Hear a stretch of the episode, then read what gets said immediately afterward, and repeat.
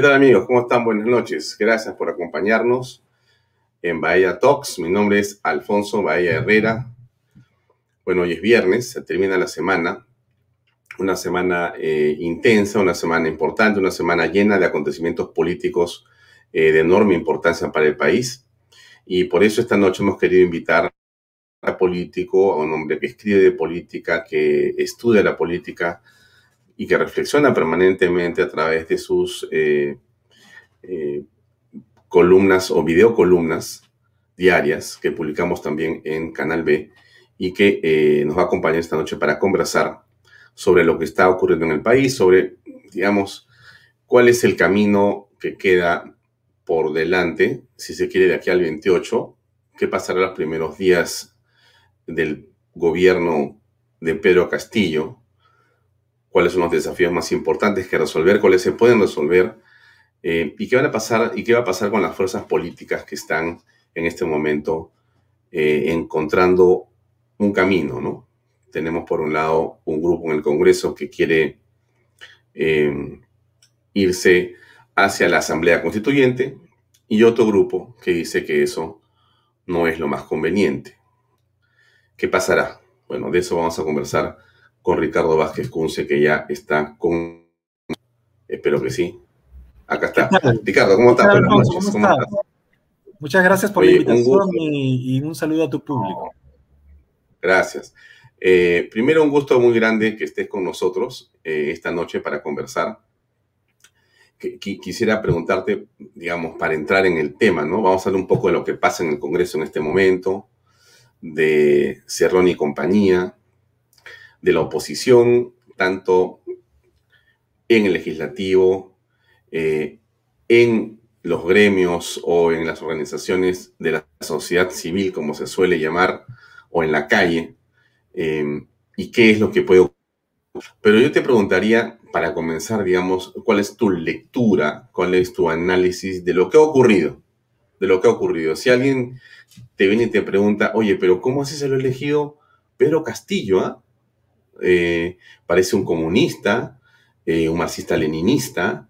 Eh, ¿Cómo así llegó a ser presidente del Perú? Em, no estaba en ninguna encuesta en la última semana y media. Nunca estuvo durante años en un escenario, salvo una huelga magisterial hace tiempo. ¿Y cómo así ha terminado siendo presidente de todos los peruanos y le ha ganado a todos, pero no a pocos, porque le ha ganado a posiblemente candidatos que en, general han eh, constituido una de propuestas políticas de un valor determinado que quizá antes no había en el Perú. Estuvo una persona, digamos, como Hernando de Soto, una persona como el señor Sillonis, que fue sacado de la contienda, estuvo una persona como Nina Viche, que fue sacada de la contienda, estuvo un señor como Rafael López Aliaga, un hombre que tiene mucho éxito empresarial y que hacía política y que se metió a la política, fue eh, ganado por esta persona. Estuvo eh, Keiko Fujimori, que era su tercera oportunidad y supuestamente ya en esta pues tenía que ganar de todas maneras, tercera, y se supone. Y habían así una serie de personajes que aparecieron como Lescano, que parecía inalcanzable, o Guzmán, que estaba siendo presidente hacía años, o, o Sergi, ¿no? O el señor eh, Forsyth, ¿no? Que aparecía durante casi un año y medio en las encuestas, pero por 20 puntos arriba. Enfermó de COVID y desapareció en los últimos 15 días. Bueno, ¿cómo es que esto ocurrió en el país? ¿Qué cosa pasó que el apicito le ganó a todos? ¿Tienes tú una explicación que puede resumir esto? Bueno, mi explicación eh, es eh, que el Perú ha sido afectado por eh, una, guerra, una guerra tremenda que ha significado 200.000 muertos y esa es la guerra contra el COVID, que el Perú ha perdido y sigue perdiendo. Eh, y luego de una guerra, generalmente siempre hay una, un nuevo Estado, es decir, eh, no, no quedan remanentes, no quedan las instituciones, no queda en, pie las viejas, digamos, em, los viejos cimientos del Estado que perdió esa guerra. Y yo creo que lo que ha sucedido es precisamente eso, es decir, el Perú, eh, junto con el mundo, entró a, esta guerra contra la pandemia. El Perú lo hizo muy mal, es, es, uno de los países que peor lo ha hecho. Es más, eh, por millón de habitantes tiene la cantidad eh, mayor de muertos.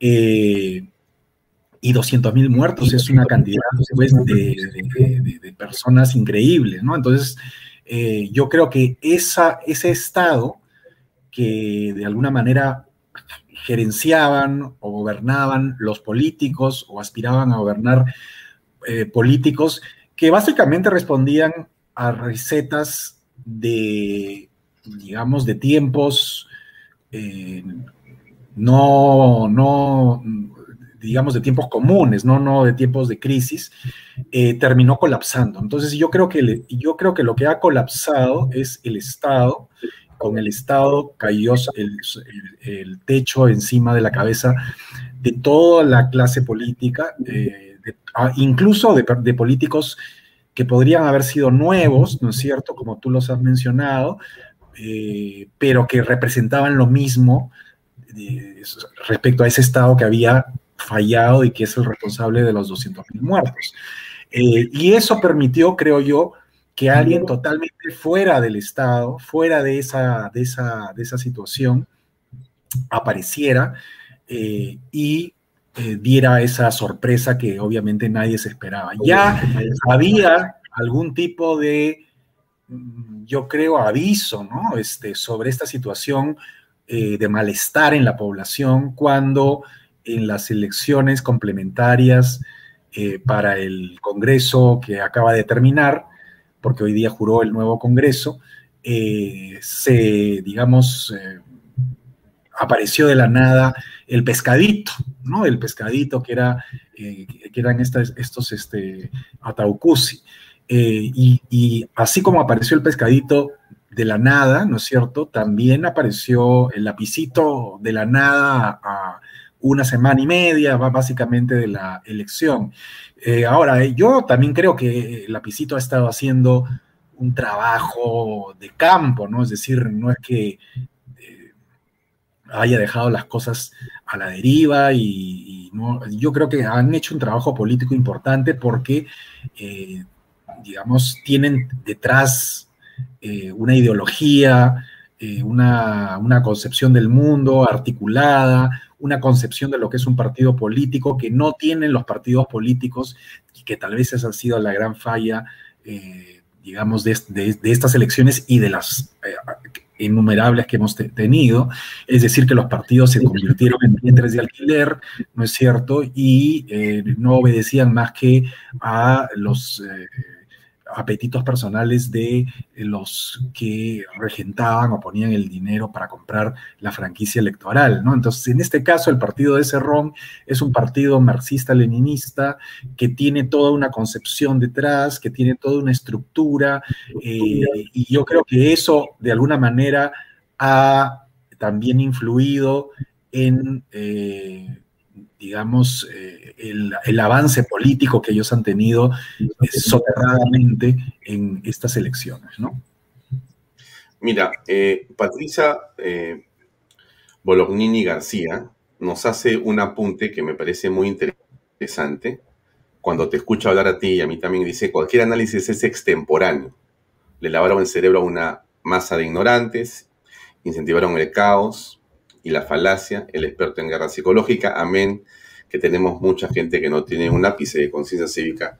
Eso es todo. Antes de, comentar a Patricia, que me parece interesante la pelota que nos pone ahí, eh, claro, eh, tú has señalado varias cosas, pero una de ellas tiene que ver con la pandemia, ¿no? Es decir, la pandemia generó, eh, a ver, perdón, el pésimo manejo de la pandemia, el pésimo manejo económico generaron un efecto devastador en la población, en el ánimo absolutamente eh, descontrolado. Eh, a ver, tú identificas a un Vizcarra eh, maquinando esto, eso es tenerle tirria, hacerle arrao con Vizcarra, ¿no? Realmente fueron las circunstancias. ¿Qué piensas al respecto? Y para para ir escuchándote, déjame colocar un cuadrito de algo importante, porque este cuadrito, esta información, acá está, ahí la tengo, ya. Eso nos da un contexto. Vamos a sacar un ratito a Patricia y después la regresamos al comentario, ¿ya? Mira, este es un cuadro que mostré hace un par de días, pero es, eh, tiene que ver con la conversación, pero es el quinto país del mundo en muertes, del mundo, ¿ah? del mundo, del mundo. En el planeta Tierra, el país, el Perú, es el quinto país en número de muertos por el COVID. Ya, ahora sí. ¿Cómo, cómo, cómo aprecias tú, ahora sí, lo que dice Patricia eh, y lo que acabas de comentar? ¿Es exactamente eso? ¿Vizcarra tuvo una, una, una responsabilidad grande en esto? No tanto. No, Vizcarra tuvo una responsabilidad enorme en esto porque eh, fue un presidente absolutamente inepto, ineficiente. Eh, no se sabe muy bien si eh, esta ineficiencia tenía, tuvo que ver además con un apetito personal, porque digamos, él se enfrentó políticamente al Congreso antes de la pandemia, ¿no es cierto? y vio que habían réditos que ganar enfrentándose al Congreso.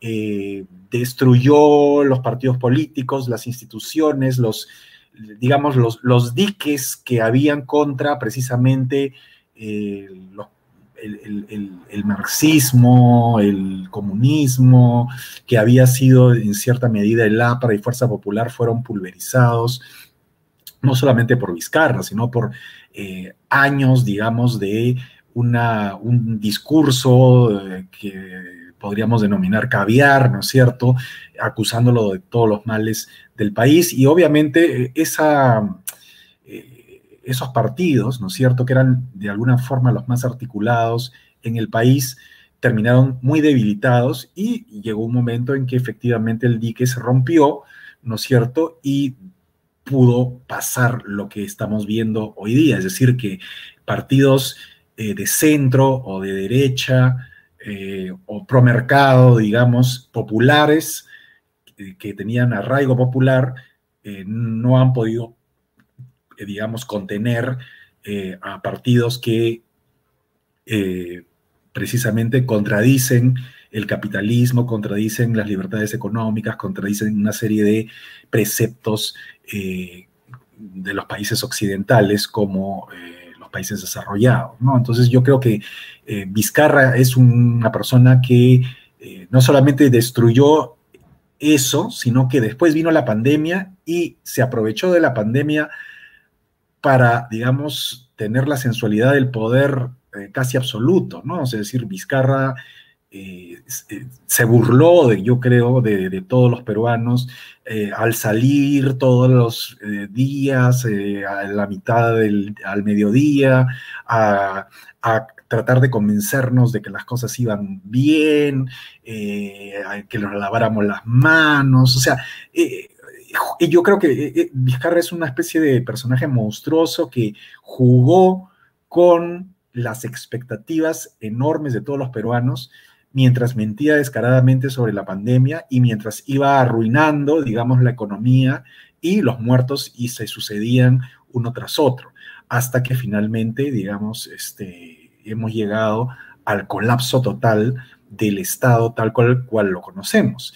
Ese Estado tal cual lo conocemos no ha dado solución al problema de la pandemia, ha causado, ¿no es cierto?, ha, permitido que se causen 200.000 muertes, ¿no es cierto? Y eh, ha habido una indignación generalizada de la gente, que yo pues no creo que sean eh, ignorantes, que, que, los hayan engañado. Eh, yo eso, la verdad, lo, no, no, no me parece justo, ¿no? Porque mucha gente está indignada precisamente porque el Estado no ha hecho la labor que debió haber hecho, estando en una situación económica eh, positiva, porque el Perú, por la edad que nosotros tenemos, eh, lo hemos conocido en una situación económica negativa, en los años 80, ¿no es cierto?, incluso a principios de los 90.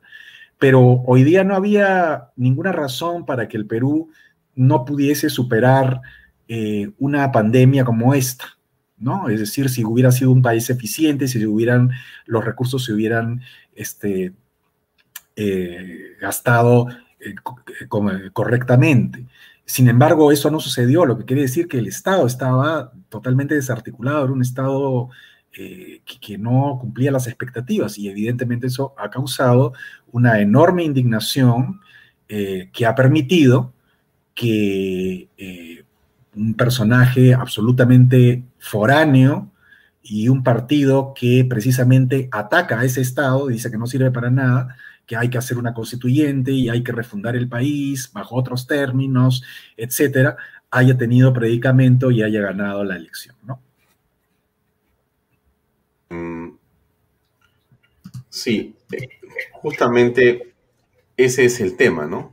Es eh, también, y por otro lado, hay quienes dicen, mira, en realidad no es así, pues, Alfonso, no es así, pues, Ricardo, no sean tan exagerados, pues, no es, no es un personaje foráneo, al contrario, es un personaje, es un profesor, es un hombre de provincia, es un hombre sencillo, es, es una familia eh, más bien humilde, que no está vinculada a los grupos de poder, que no está vinculado al establishment y que por fin ha roto las cadenas de Lima, las fortalezas, las murallas del poder de la capital y ha logrado imponerse porque el pueblo está cansado. ¿no? Esta ola sureña ha sido devastadora, un tsunami sureño.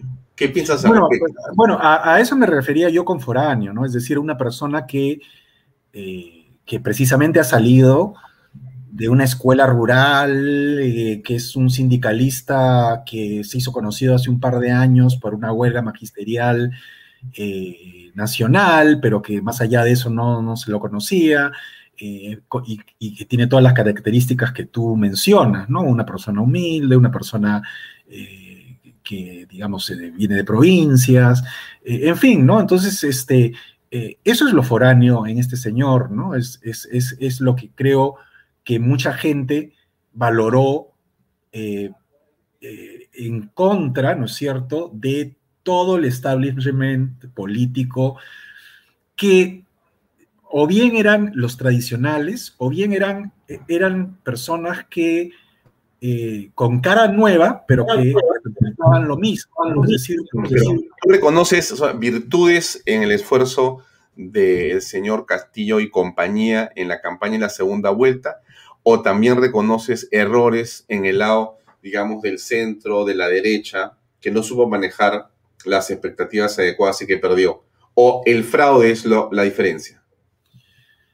No, yo, yo, creo que el, fraude es, una, es una, una, teoría, es una narrativa que no ha podido ser probada, ¿no? Entonces, este, no ha podido ser probada por la sencilla razón de que eh, los organismos internacionales que se ocupan de, digamos, de verificar si existen anomalías de esa naturaleza, como tú indicas, no las han indicado eh, nunca, ¿no? Entonces, este, hemos visto cómo se han hecho intentos eh, para que la OEA, para que la Comunidad Europea, Unión Europea, en fin, para que una serie de organismos internacionales se pronuncien o eh, vean una serie de pruebas que supuestamente eh, convalidaban un fraude y eso no ha sucedido. Entonces, eh, a mí me parecería muy, em,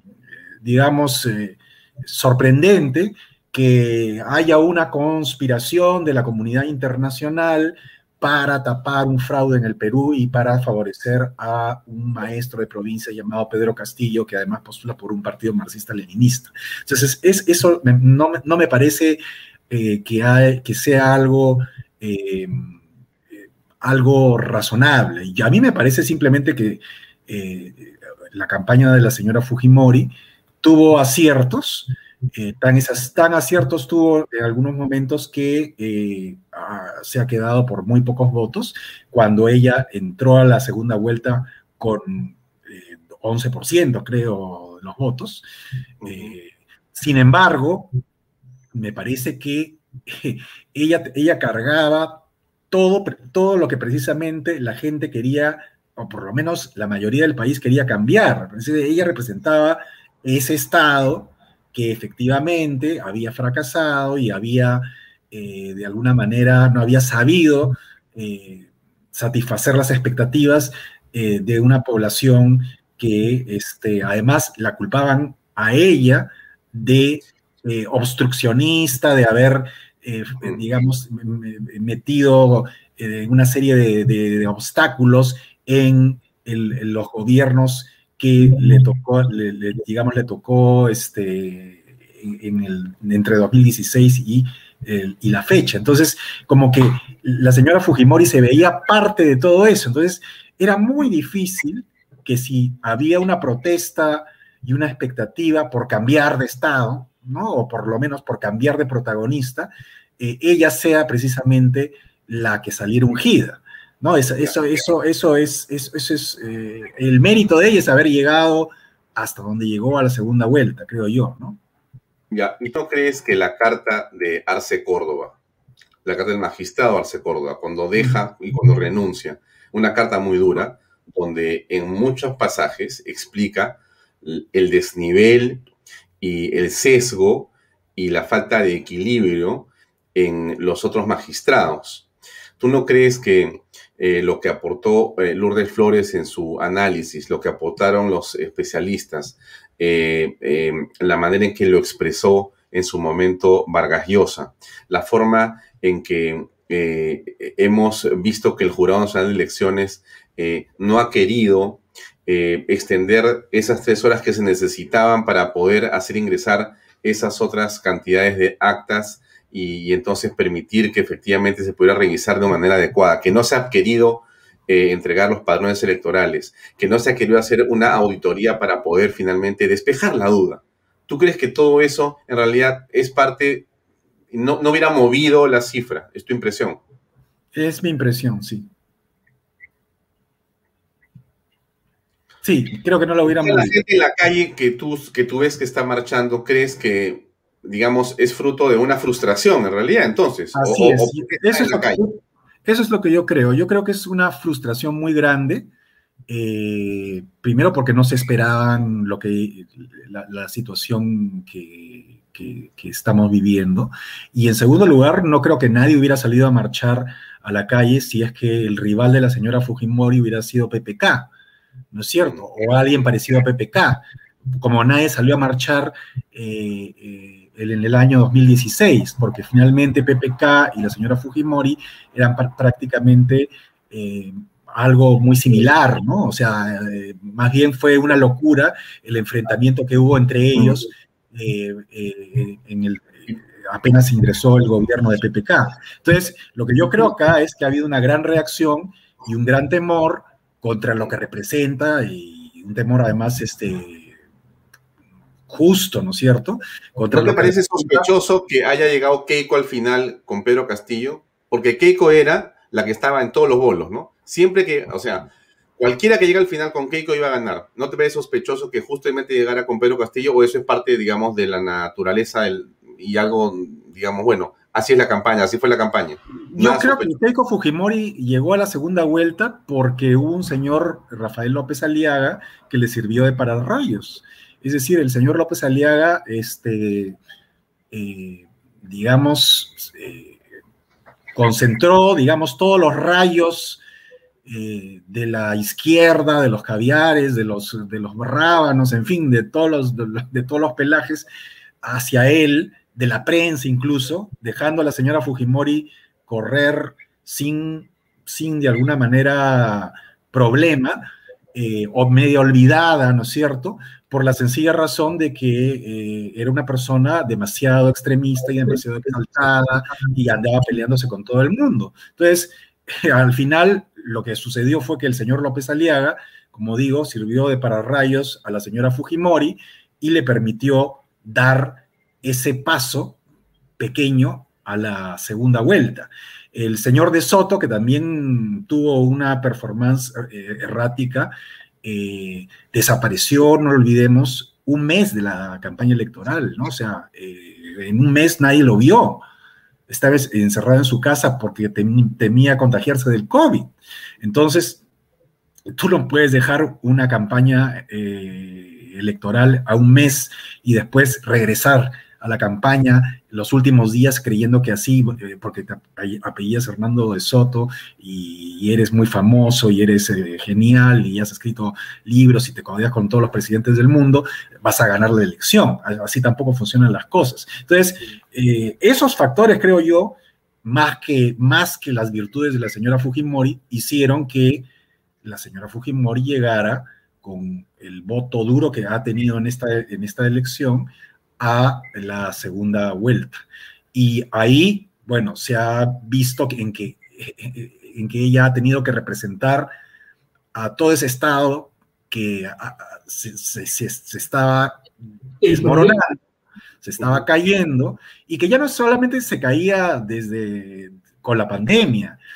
Yo recuerdo haber escrito un artículo cuando Vizcarra dio el golpe de Estado y mandando a Salvador del Solar a, hacer esa cuestión de confianza y disolver el Congreso, porque eso fue obviamente un golpe de Estado. Y, yo lo que dije es que eh, lo que había hecho Vizcarra era demostrarle a los ultras, porque Vizcarra era, no, es ultra, es un oportunista, es, una, un, personaje de, baja, de baja ralea, ¿no? Pero, eh, pero sabía moverse en, esas, en, esos, en esas, digamos, esos meandros eh, en la provincia donde, donde, digamos, aprendió esos tejes y manejes. Bueno, le fue bien, ¿no? Pero al, hacer eso, lo que hizo fue demostrarle a los ultras lo fácil que era, como en los tres chanchitos, soplar y eh, tirarse abajo la constitución sin que pase absolutamente nada. ¿no? Porque obviamente lo que pasó después de eso fue que el Tribunal Constitucional validó el golpe de Estado y las instituciones este, republicanas que están en la Constitución quedaron hechas puré. ¿No es cierto? La Constitución quedó hecha, eh, hecha una, eh, ¿no? Eh, una, un una, amasijo de cosas y lo único, dije yo, que faltaba tirarle el dedo o soplar era el capítulo económico, que era lo que quedaba en pie. Y bueno, lo que ha sucedido es que la pandemia ha hecho que mucha gente se concentre precisamente en el capítulo económico. Es decir, que crean que, crean, yo no digo que sea, sino que crean que efectivamente hay una gran injusticia, que este, bueno, y, culpar de todas maneras al Estado de no haberlos proveído de eh, las herramientas para salvar vidas, que es eh, lo más trágico que hay, es decir, 200 mil muertos, como digo, es una catástrofe humanitaria en un país como el Perú, que además tenía unas excelentes cifras económicas. No, entonces, Ricardo, una, déjame complementar tu, comentario con algo que me parece importante que escuchemos por un segundo. A Francisco Tudela, dos minutos, él hace una explicación que me parece que viene a colación de lo que estamos hablando y después lo comentamos si te parece, por favor. Escuchemos.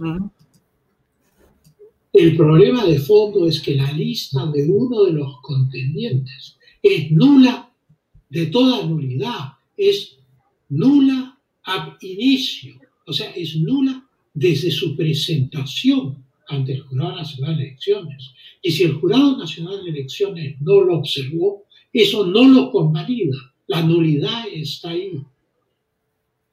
La realidad es que el Jurado Nacional de Elecciones ha cometido prevaricato al permitir la inscripción de una lista de una plancha presidencial está eh, eh, totalmente eh, neutralizada por las causales de nulidad señaladas en la ley electoral y en la constitución política del Estado, porque el impedimento de la señora Dina Uarte es un impedimento constitucional el impedimento del señor Pedro Castillo es un impedimento legal que corresponde a la ley que rige estas elecciones generales.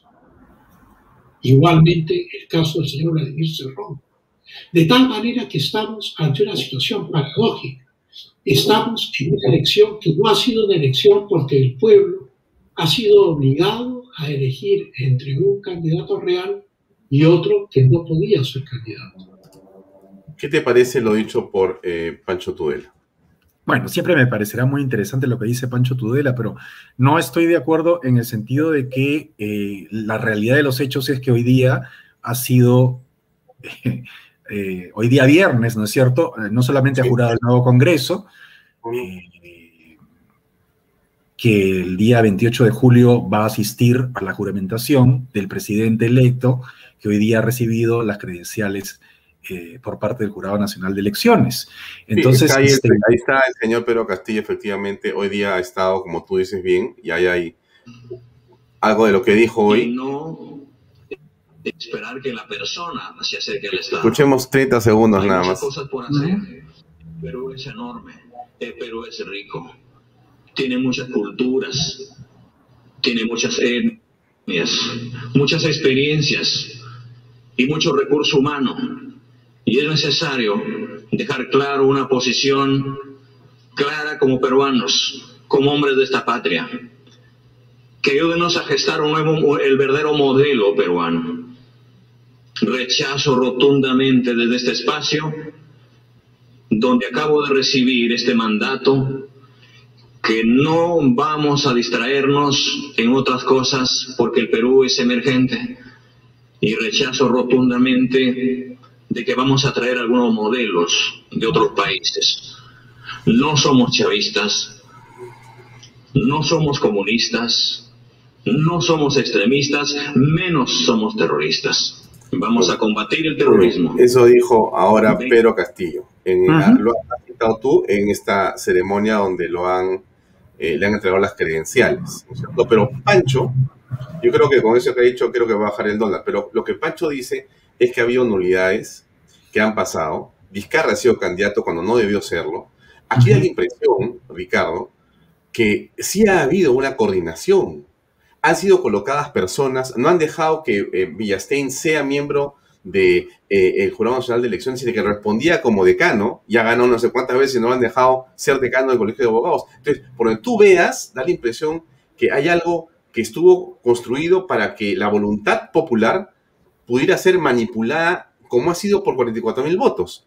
Y cuando, tú, y cuando uno dice, oye, bueno, no, a ver, no, no seas este, paranoico. Entonces, ya, no sea paranoico. ¿Me puedes dejar ver el padrón y cotejarlo? Y ahí termina la discusión. No, no, no, no te voy a dejar porque eso es privado. Bueno, hagamos una auditoría de una semana. No, no, no, tampoco, porque ya todos dijeron que está bien. Diablo, o sea que no te, no te preocupa, no te parece mal que, si no, autoridades, tú JN no, no quieras saber la verdad electoral, como lo había dicho Lourdes Flores y muchas personas más lo han repetido, de un proceso que llega tan pegado, ¿no, ¿no era importante eso? O nada, no es para tanto, total. ¿Cómo lo ves? Bueno, lo que pasa es que hay dos posiciones, pues, ¿no? La, posición de quienes creen que ha habido un fraude y, eh, y en último caso eh, tendrían que probar el fraude, ¿no? O sea, el, fraude no, el fraude no es una cuestión de conjeturas, es decir, no es que yo conjeturo que eh, este dijo tal cosa y, que en el pueblo tal la firma no, no, coordinaba y que, a, y que no lo dejaron.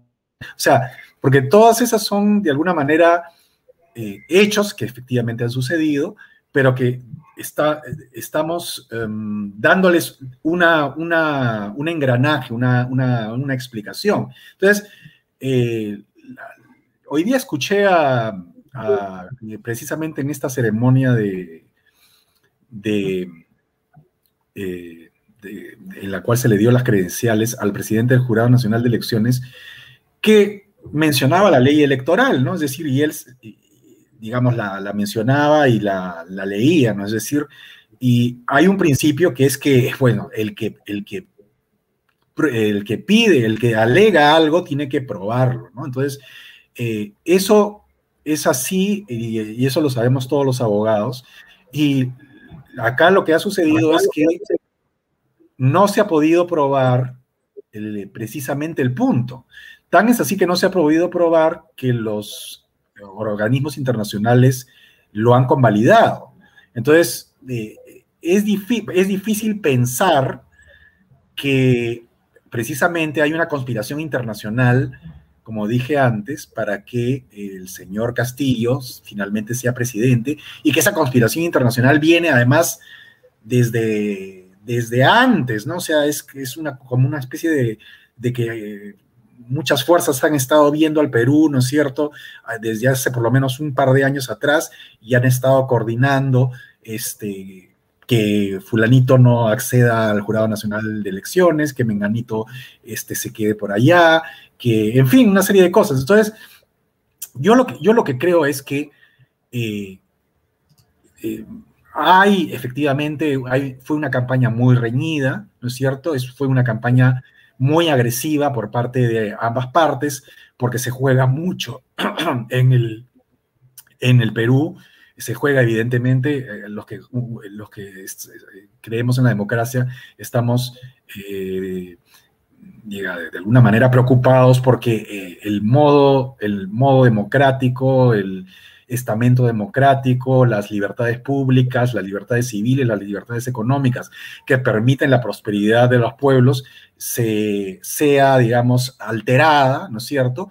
Y hay otras personas que, que yo creo que no son mayoría, pero sí son un grupo importante, ¿no es cierto? Que quieren precisamente cambiar de modelo de Estado, como lo quieren cambiar en Chile, y que hay una parte de la población que ha votado por, este, por, esta, por esta, digamos, este, opción, no porque quieren cambiar el Estado tal como ellos eh, lo, imaginan, sino simplemente porque, eh, eh, digamos, están indignados de alguna forma en cómo este Estado, ¿no es cierto?, se ha comportado con ellos cuando ha existido esta guerra que digo yo que el Perú ha perdido contra el coronavirus y que ha causado 200.000 víctimas. Entonces, todos esos elementos se han juntado, creo yo, para tener la situación que tenemos. Lo concreto es que hoy día ha recibido sus credenciales el presidente electo, hoy día ha jurado el nuevo Congreso, eh, los mandatarios extranjeros han reconocido al señor eh, Castillo y a su asunción de mando eh, vendrá hasta el rey de España, ¿no? Entonces, este, lo demás ya se queda en en, lo que se podría decir el fragor de la campaña, es decir, si fue nula desde el principio, si no quisieron dar el padrón, si este, sacaron a fulano o fulano... ¿A te pareció que Sagasti... Es una discusión que no, viene al caso, porque, claro, porque ya estamos... que Sagasti actuó de manera, de manera equilibrada, de manera imparcial? ¿Te pareció que Sagasti actuó... ¿Perdón? Digo, si a ti te parece que el presidente Sagasti actuó eh, con el principio de neutralidad en este proceso. Bueno, eh, yo no habría hecho, por ejemplo, la llamada Vargas Llosa. Sobre Vargas Llosa quisiera poner 10 segundos solamente para recordar lo que dijo al respecto, si me permites. El gobierno ha tomado partido en estas eh, elecciones por el candidato aparentemente eh, humilde, eh, de los sectores más eh, desfavorecidos del, del, país. Sin embargo, es clarísimo que esta versión no es una versión exacta. Si el candidato que representa el gobierno peruano toma realmente el poder, la democracia y la libertad habrán desaparecido del Perú, como ha ocurrido en Venezuela, como ha ocurrido en Cuba, como ha ocurrido... Bueno, eso ya es un comentario de otro tipo, pero él se refiere a que el gobierno tomó una posición. sí, pero eh, ahí hay una contradicción entre lo que dice este Vargas Llosa y lo que dijo Vargas Llosa una semana antes, ¿no? Porque eh, recordemos que todo esto empezó cuando eh, supuestamente Sagasti fue... ¿Por qué crees que cambió de posición? ¿Por qué cambió Vargas Llosa de posición? Eso, es, eso habría que preguntárselo a Vargas Llosa, ¿no? Pero lo que dijo Vargas Llosa cuando lo llamaron... ¿Qué porque, cuando lo llamaron, porque cuando a Vargas Llosa le preguntan por si había habido algo incorrecto en la llamada de Sagasti, dijo claramente que no había habido nada incorrecto que nunca le dijo que, convenciera a la señora Fujimori para que decline eh, y, digamos, eh, renuncia a sus aspiraciones. Eso fue lo, lo, que yo entendí, que creo que todos hemos entendido lo mismo. Una semana después, él dice lo contrario. Entonces, obviamente, algo le habrán informado, le habrán contado, pero eso, eso no lo puedo saber yo porque yo no he visto mayor, digamos, este, eh, un, algún dato relevante que me, me haga decir Ah, sí, sí, este, Sagasti tomó partido con Castillo. Ahora, que, comulguen los dos porque uno es, digamos, caviar y el otro es de izquierda y entre eh, Verónica Mendoza y, Castillo hay pues mayor sensibilidad, lo mismo que podría haber entre Sagasti y Castillo.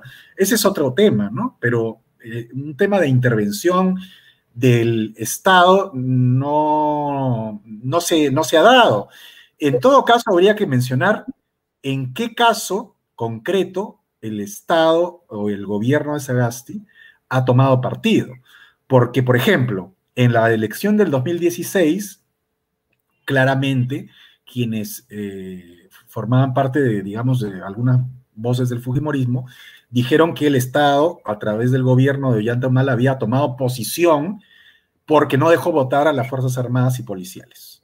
Entonces, ese es un hecho concreto, ¿no? En el cual el gobierno y el Estado están tomando posición al impedir que un grupo, digamos, importante de electores, que va más allá de los 200 mil, ¿no es cierto? Si sumamos policías más militares, no puedan votar.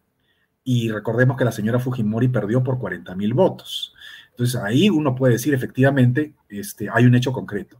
Pero yo, eh, por lo menos que yo sepa, en el momento, hasta el momento de esta entrevista tan interesante, yo no sé quién me puede decir cuál es el hecho concreto por el cual el señor Sagasti intervino en las elecciones, más allá de lo que está diciendo el señor Vargas Llosa, que una semana atrás había dicho lo contrario. Entonces, habría que preguntarle, por eso digo, ¿qué, qué hecho concreto puede él referir para eh, afirmar que Sagasti intervino a favor de Pedro Castillo. Entonces, digamos, eh, frente a unas elecciones limpias. No, yo creo que, yo creo que aquí, eh, y esa es mi hipótesis, ¿no? Este, en todos estos procesos electorales hay mafias. Mafias de, en, los, en, los, diversos ¿cómo podríamos decir?, estamentos electorales desde hace mucho tiempo. ¿ah? Este, por ejemplo, este señor Cabaza, que ha venido pululando, ¿no es cierto?, desde hace 20 años en, los organismos electorales y tiene relaciones y tiene conocidos, etcétera. Yo creo que, y que fue contratado por PPK en el 2016 y hoy día está preso, ¿no es cierto? Eh, creo que como este señor Cabaza hay varios este, personajes de esa laya, ¿no es cierto?, en estas instituciones eh, electorales, que precisamente con pequeños bolsones, esa es mi hipótesis, no, no tengo cómo probarla, pero por eso te la estoy yo refiriendo. Eh, eh, venden, venden pues bolsones de muertos, bolsones de, de, gente que ya no está hábil para votar, etcétera. Más que todo en lugares alejados para además sacar de carrera a este, candidatos eh, a congresistas o te ponen más votos o te ponen menos votos. Es decir, hay, habrá un bolsón de pues, unos 50 mil o 60 mil votos que estas mafias ya internas, ¿no es cierto? Pero que no, no tienen, creo yo, no tienen que ver con una confabulación, sino ya son mafias internas de los propios organismos que evidentemente habría que eh, auditar y eh, ver, ¿no es cierto?, que eh, no que dejen de existir estas mafias, eh, han venido operando no solamente en esta elección, sino en la elección del 2016, en la elección del 2006, en la elección, en la elección de Toledo, en la elección de Fujimori. Entonces, en todas esas elecciones han habido este tipo de... Una pregunta para precisar lo, tuyo, me parece importante. Este, el día de hoy salió una encuesta que dice que hay 65% de peruanos que piensan que sí hay indicios de fraude. Tú dices que ha sido limpia. ¿Por qué piensas eso en esos peruanos? ¿Están eh, molestos frustrados, hay 75% de los que están, o sea, es por su molestia, están confundidos, no han visto ninguna evidencia, han sido engañados, ese 75% de peruanos.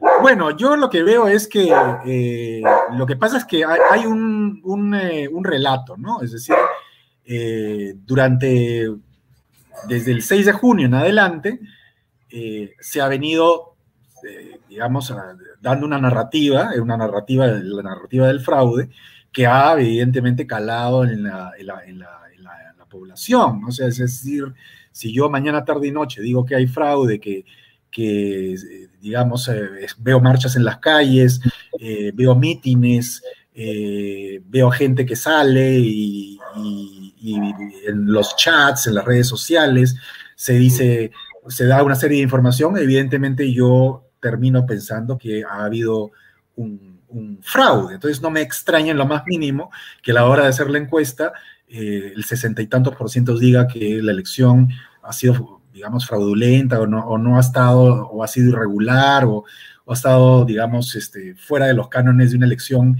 eh, prístina, equilibrada y absolutamente limpia. Pero yo, la verdad,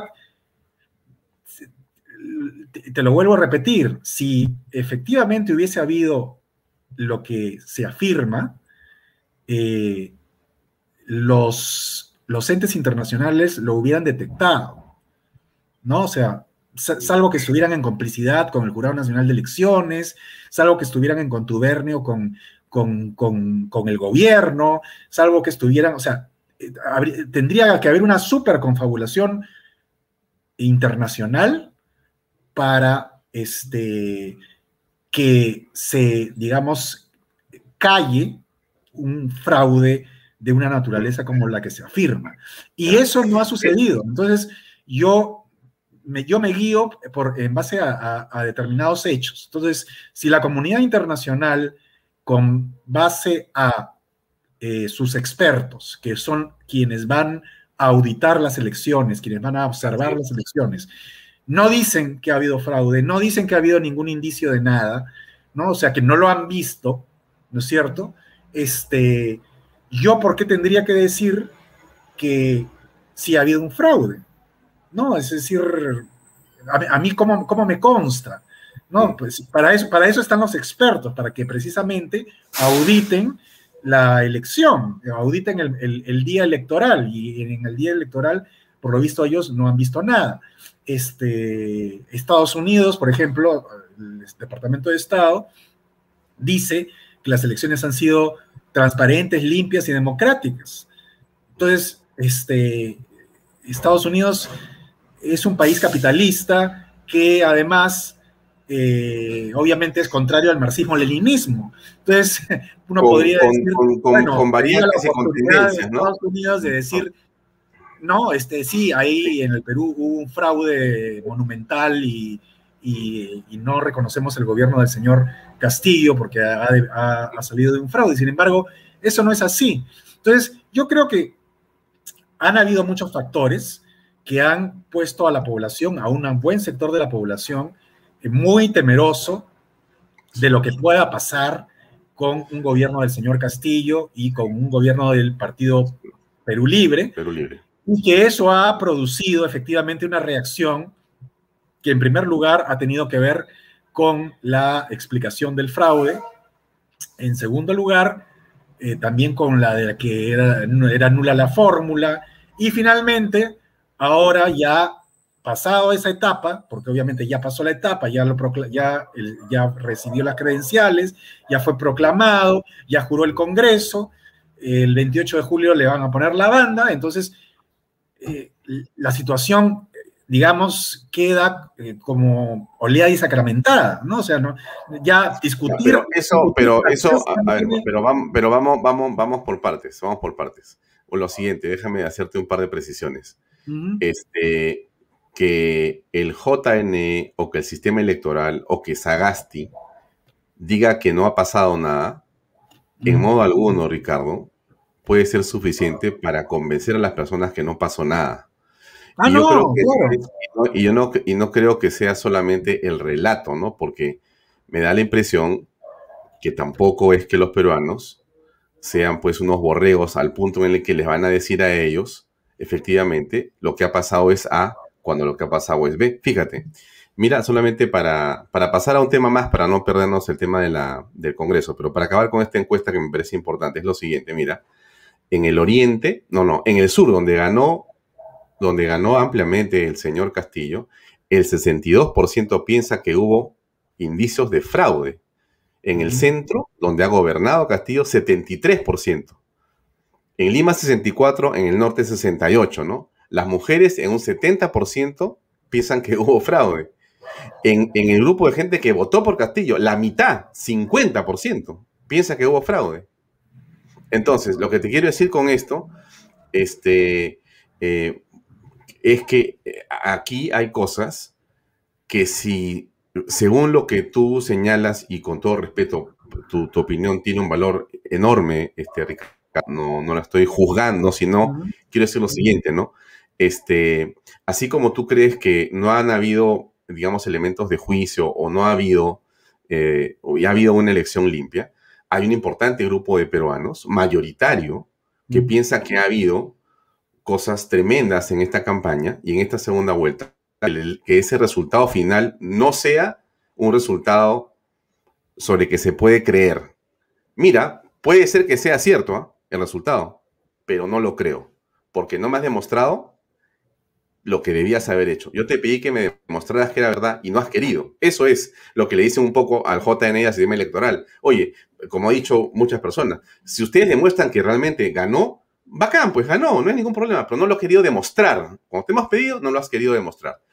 Pero no quiero quedarme ahí estacionado porque este, podemos pasarnos tres horas más y no es el punto. El punto está en que hoy día, Ricardo, déjame cambiar un poquito la, la tónica, hemos este, estado conversando con eh, Vitocho sobre el tema del Congreso y es importante lo que va a pasar ahí. Entonces yo tuve con él una reunión, no una reunión, una grabación hace unos minutos, de cuatro minutos, que quiero poner para compartir con mis amigos de Vaya Toxi contigo, Ricardo, porque se dice que ya también en el Congreso las fuerzas se han ido con Perú Libre y que el fiel de la balanza era Acción Popular. Y él dice, no, de ninguna manera. Yo, le he preguntado, oye, Vitocho, a ver, cuéntanos en verdad qué está pasando. Y entonces lo, lo comparto cuatro minutos y seguimos conversando, por favor, Ricardo. Déjame encontrar el video. acá está, acá está, acá está. Ahí va, ahí va. adelante.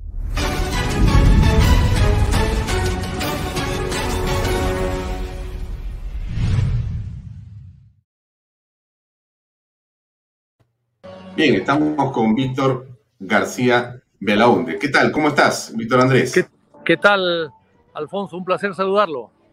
Mira, eh, muy concreto porque hace unas horas habías escrito un tuit que parecía una definición política de acción popular y de la bancada y que por eso queríamos eh, eh, sentir tu comentario. Dice, nueva bancada de la Acción Popular acuerda por unanimidad no acompañar a Perú Libre en su intención de postular a la presidencia del Congreso.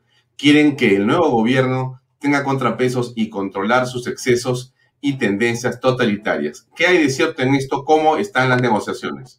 Bueno, es, es verdad, el día de anoche, el día de ayer en la noche, se reunió la bancada y después de una larga discusión, como es normal, eh, se, se, acordó eh, presentar una lista eh, independiente de la lista de Perú Libre eh, y lógicamente haciendo algún tipo de acuerdo con otras bancadas que no sean bancadas del gobierno. O sea, lo que se quiere, y con razón me parece, es que el pueblo ha votado por Acción Popular para hacer oposición, no para hacer gobierno.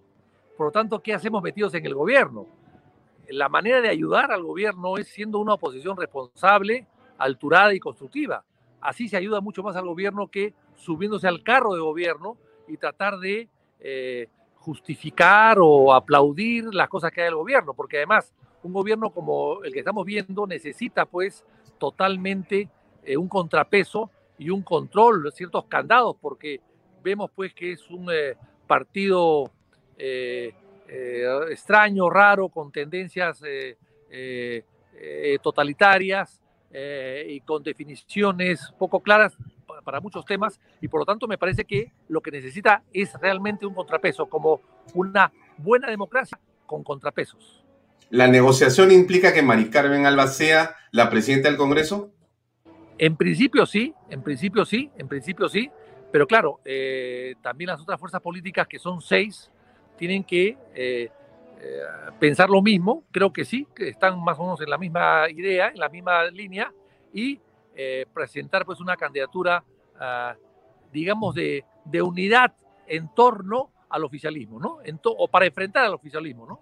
Mm. Hay una fotografía de hace unas horas de Johnny Lescano, con Pedro Castillo. Y esto despierta el rumor de que posiblemente la bancada de AP se va a dividir. ¿Qué, comentas al respecto? No, es una visita personal, él ya la había pedido hace mucho tiempo atrás y por lo tanto me parece que es una visita personal que no compromete en absoluto al partido ni a la bancada, ¿no? O sea que estamos, digamos, con una certeza de que el bloque de acción popular más bien estaría cerca a Avanza País, a Fuerza Popular y a las otras, a Renovación Popular y a las otras fuerzas eh, que están, digamos, en el centro o en el centro de la derecha en el país? Bueno, eh, hay que hacer una banca, hay que, hay que buscar una lista de centro, digamos, ¿no? Y una lista de centro implica jalar a todos un poco, ¿no? A los que puedan integrarse a ella, ¿no? Y lógicamente en el Parlamento es una casa de diálogo. Ahí no se puede descartar dialogar con nadie, ¿no? Así que... Ni con, ni, con, ni con acusados de terroristas, ni con sentenciados por terrorismo. Bueno, eso es más complicado, eso es más complicado, y lo entiendo que eso es más complicado, pero en definitiva, eh, con esa excepción quizás, siempre eh, en el Parlamento, cuando estás tan fraccionado como actualmente, necesitas conversar para echar a andar las cosas, si no, no salen. Muy bien, muchas gracias, eh, Víctor Andrés, muy amable. Hasta una próxima oportunidad. Hasta luego, Dios. Chao.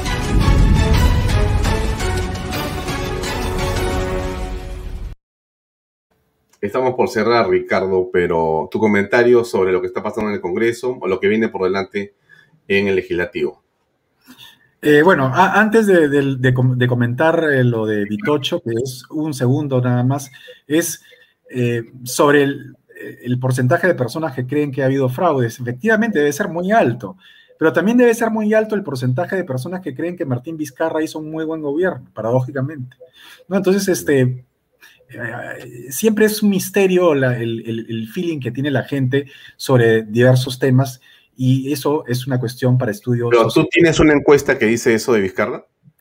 No, pero Vizcarra tiene una alta popularidad, ¿no? O sea, digamos, este, las últimas que han salido... No, justamente tan, tan, tan sospechoso es el fraude que Vizcarra ha salido con más votos que nadie, creo que en la historia. Es una locura.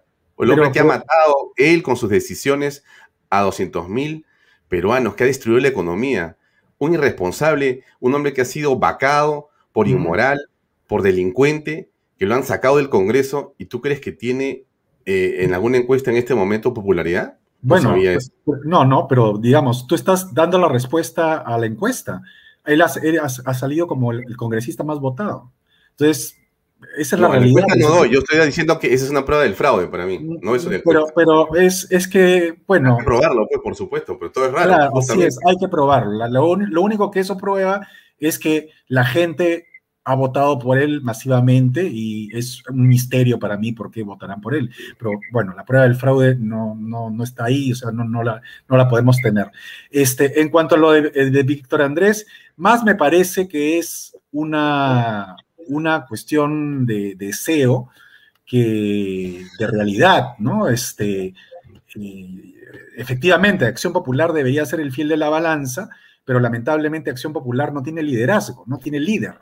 No, no eh, Vitocho no es líder de Acción Popular, eh, Díez Canseco no es líder de Acción Popular, Barnechea no es líder de Acción Popular, este, ni, el, ni el propio Lescano es líder de Acción Popular, Mesías Guevara se codea con Pedro Castillo y le debe un montón porque son paisanos en, Cajamarca. Entonces, como tú verás, en Acción Popular hay un montón de liderazgos, un montón de cabezas y este, no hay nadie que ponga, digamos, un orden y un, horizonte diciendo vamos nosotros a ser el fiel de la balanza. Entonces, yo creo que estos días eh, de fin de semana van a ser eh, cruciales precisamente para convencer a Acción Popular de que no forme parte de una coalición gubernamental.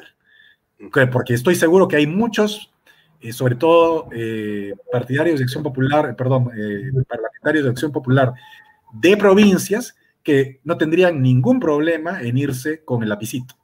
Entonces, esa va a ser una tarea de fin de semana, ¿no es cierto?, para que Acción Popular se, digamos, se cohesione y arme una mesa de centro. Muy bien. Ricardo, gracias por tu tiempo, gracias por No, gracias a ti por, la, otra oportunidad. por la entrevista. Gracias. Muy amable, buenas noches. Bien, amigos, será Ricardo Base, nos acompañó esta noche en Bella Talks. Estamos viernes. Gracias, como siempre, por estar con nosotros, por acompañarnos. Ahí están sus comentarios, siempre bienvenidos. Gracias por participar, gracias por compartir. Em, llegamos al final de esta entrevista. Nos vemos el día lunes fin de semana para descansar, los que puedan, muchos trabajamos también, eh, todos a cuidarse en casa, los que puedan ir a misa y los que quieran ir a misa para encontrar eh, en esos espacios eh, reconfortarse, pues siempre será una buena, una buena acción. Gracias. El lunes, Dios mediante, a las 7 en punto, aquí en Vallatok. Gracias por acompañarnos. Buenas noches.